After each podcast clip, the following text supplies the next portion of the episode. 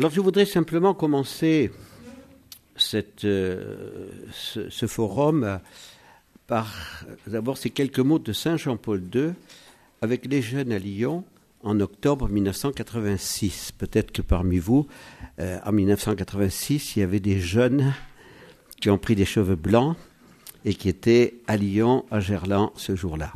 Voilà. Et donc, euh, on avait fait poser des questions aux jeunes. Je ne sais pas si c'était bien les questions des jeunes ou c'est les questions qu'on avait voulu faire poser aux jeunes. Et on avait dit aux jeunes, euh, voilà, les jeunes disent, nous voulons une église sans rides. Et Jean-Paul II avait répondu, eh bien, moi aussi, je voudrais une église sans rides. Mais, au cours des siècles, l'Église a connu des persécutions. Certains de ses membres ont connu aussi les séductions de l'esprit du mal, l'installation dans la richesse et la routine, ou simplement la tentation des compromissions dans le nécessaire dialogue du salut avec le monde. Jésus avait prié son Père, je ne te demande pas de les enlever du monde, mais de les garder du mauvais. L'Église n'est pas un club de soi-disant parfaits, mais un rassemblement de pécheurs réconciliés, en route vers le Christ avec leur faiblesse humaine. Et l'Église, dit Jean-Paul II, nous conduit aux sources de la sainteté.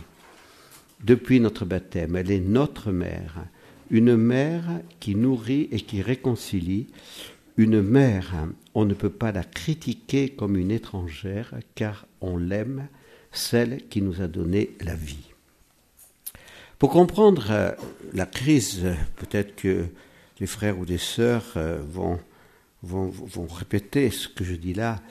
Je reviens à ce qui s'est passé le 13 octobre 1884. 13 octobre 1884. Le pape euh, Léon XIII célèbre la messe.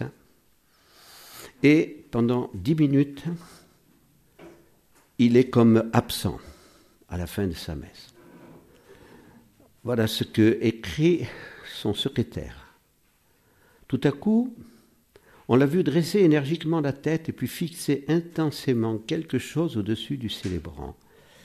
Il avait le regard fixe, les paupières comme figées, l'air à la fois atterré et émerveillé. Son teint avait changé de couleur et les traits de son visage n'étaient plus les mêmes. Quelque chose d'étrange, de grand lui était arrivé. Finalement, comme retrouvant ses esprits d'un petit coup de main, mais énergiquement il s'est levé et on l'a vu se diriger vers son bureau. Ses proches s'empressèrent de le suivre, ils lui murmurèrent Saint-Père, ça ne va pas? Vous avez besoin de quelque chose? Il répondit Rien, rien. Une demi-heure plus tard, il appelle le secrétaire de la congrégation chargée des rites et lui tendant une feuille de papier, a demandé de faire imprimer et de l'envoyer à tous les évêques du monde. Que contenait ce papier? La prière que nous récitons après avoir invoqué le prince de la milice céleste, implorant Dieu qu'il repousse Satan en enfer. Voici euh, notre récit plus complet que vous retrouverez euh, sur Internet. Vous tapez apparition à Léon XIII, 13 octobre 1884. Donc, euh, on a su petit à petit ce qui s'est passé. Le Saint-Père a expliqué qu'au moment où il s'apprêtait à quitter le pied de l'autel, il entendit soudainement deux voix. L'une douce et bienveillante, l'autre gutturale et rauque les voix semblaient venir d'auprès du tabernacle. Et il entendit la conversation suivante. La voix rauque, celle de Satan, dans son orgueil, se vantait à notre Seigneur en disant Je peux détruire ton Église. La voix douce du Seigneur répondit Tu le peux Alors fais-le donc. Satan, pour cela j'ai besoin de plus de temps et de puissance. Notre Seigneur, de combien de temps? Satan de 75 à 100 ans. Et il me faut aussi un pouvoir plus grand sur ceux qui se livreront à mon service. Notre Seigneur, tu as le temps, tu auras le pouvoir, Fais ce que tu voudras. Le pape racontera plus tard qu'il entendit Satan et Jésus avant d'avoir une, une vision terrifiante de l'enfer. J'ai vu la terre comme enveloppée de ténèbres, et d'un abîme, j'ai vu sortir des légions de démons qui se répandaient sur le monde pour détruire les œuvres de l'Église et s'attaquer à l'Église elle-même, que je vis réduite à l'extrémité. Alors Saint Michel apparut et refoula les mauvais esprits dans l'abîme. Puis j'ai vu Saint Michel Archange intervenir non à ce moment, mais bien plus tard, quand des personnes multiplieraient leurs prières ferventes envers l'archange. La bienheureuse Anne-Catherine Emmerich avait annoncé la grande crise de l'Église que nous vivons aujourd'hui. À la Salette, dans le secret dont l'intégralité n'a été révélée qu'en 1879. Donc la Salette, c'était le 19 septembre 1846. 1846. Donc Mélanie n'a donné l'intégralité du secret que 33 ans plus tard. On comprend. C'est Monseigneur Zola, qui était évêque de Lecce, qui l'a poussé à donner l'intégralité du, du, secret. Et donc nous avons euh, le, livre qui a été publié avec l'imprimatur de Monseigneur Zola. Et on comprend qu'une jeune fille a bien du mal à dire que des prêtres consacrés seront des cloaques d'impureté, que des maisons de religieux seront des lieux de perdition, que Rome perdra la foi. C'est à cause de cela que Mélanie a été très persécutée. Je vous dis tout simplement des faits, hein. Je, dis les faits. Et puis, en, 2017, lorsque on, célébrait le centième anniversaire de Fatima, j'ai calculé 13 octobre 1884, 13 octobre 1917, ça fait 33 ans jour pour jour.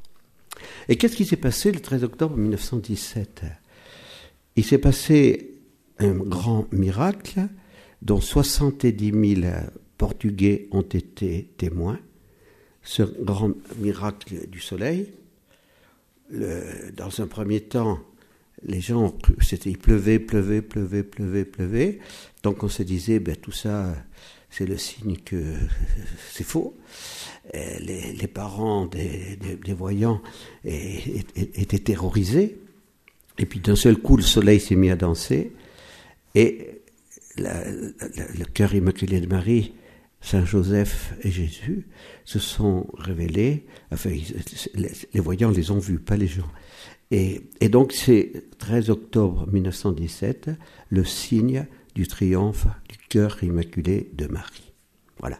Donc Dieu permet cette crise que nous vivons, mais ensuite il y a le triomphe du cœur immaculé de Marie. Et donc euh, la troisième partie du secret de Fatima serait à, reprendre. Vous voyez, aujourd'hui, plus personne ne commente la troisième partie du secret de Fatima. On dit, c'est que ça Et oui, mais c'est une, vision symbolique, vision symbolique qui justement fait comprendre que nous sommes au cœur de cette crise. Voilà. Hein, cet homme en blanc qui monte euh, péniblement euh, une colline et, qui est atteint par euh, une arme à feu. C'est évident que Jean-Paul II se reconnut dans cet homme en blanc. Et, tous ces, évêques cardinaux qui, qui, qui étaient sur, par terre, voilà. Et donc c'était le signe de la persécution. Voilà. Donc, je pense que c'était important en commençant euh, cette introduction, en commençant ce, forum, de parler de, euh, voilà, de la plus grande crise de l'Église de tous les temps que nous sommes en train de vivre et qui n'a pas encore atteint son, point culminant.